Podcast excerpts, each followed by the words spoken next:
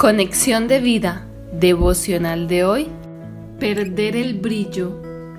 Dispongamos nuestro corazón para la oración inicial. Señor Jesucristo, ayúdame a brillar para bendición de los que me rodean y para glorificar tu nombre. Me llamaste a ser luz para influenciar mi entorno con el Evangelio. No permitas que el pecado y la desobediencia me alejen de tu presencia, ni tampoco que me dejes seducir por el resplandor de este mundo o el engaño del enemigo. Quiero ser esa vasija de barro donde alumbre continuamente tu presencia, permaneciendo en obediencia y santidad. En Cristo Jesús. Amén. Ahora leamos la palabra de Dios. Lamentaciones capítulo 4 versículo 1. ¿Cómo se ha ennegrecido el oro? ¿Cómo el buen oro ha perdido su brillo? Las piedras del santuario están esparcidas por las encrucijadas de todas las calles. Mateo capítulo 5 versículos del 14 al 16. Vosotros sois la luz del mundo. Una ciudad asentada sobre un monte no se puede esconder, ni se enciende una luz y se pone debajo de un almud, sino sobre el candelero, y alumbra a todos los que están en casa. Así alumbre vuestra luz delante de los hombres, para que vean vuestras buenas obras y glorifiquen a vuestro Padre que está en los cielos.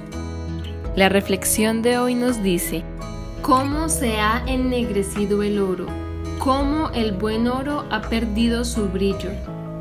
Estas palabras las pronunció el profeta Jeremías al referirse al pueblo de Judá cuando cayó en una crítica situación espiritual por haber desobedecido continuamente a Dios.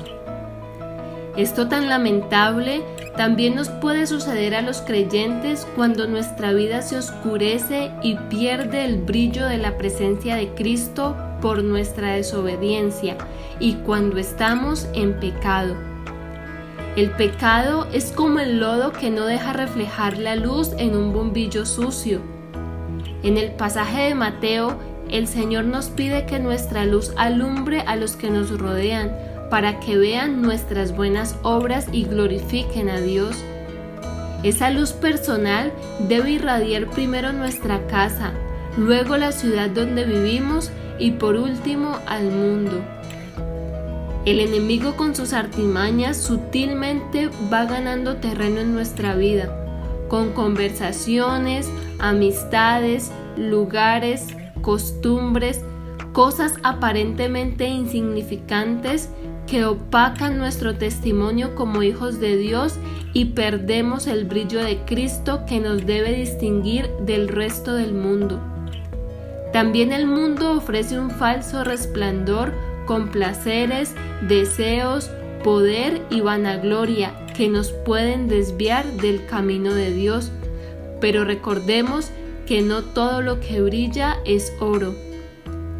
Satanás siempre andará sagazmente detrás de nosotros para alejarnos de Dios y no debemos permitirlo, porque el brillo de un creyente no proviene de sí mismo, sino de la luz de Cristo dentro de nosotros. Por eso es importante que el Espíritu Santo llene cada espacio de nuestro ser, siendo sensibles a su voz y dirección por medio de la palabra de Dios y manteniendo una comunión íntima y sincera con nuestro Señor.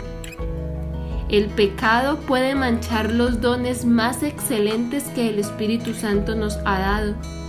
El Señor quiere que seamos como el oro que, aunque probado por el fuego de las pruebas, nunca cambia su esencia y valor real. Mantengamos la lámpara encendida, llenos del aceite del Espíritu, viviendo conforme a su verdad y en santidad, brillando con la luz de Cristo. Visítanos en www.conexiondevida.org.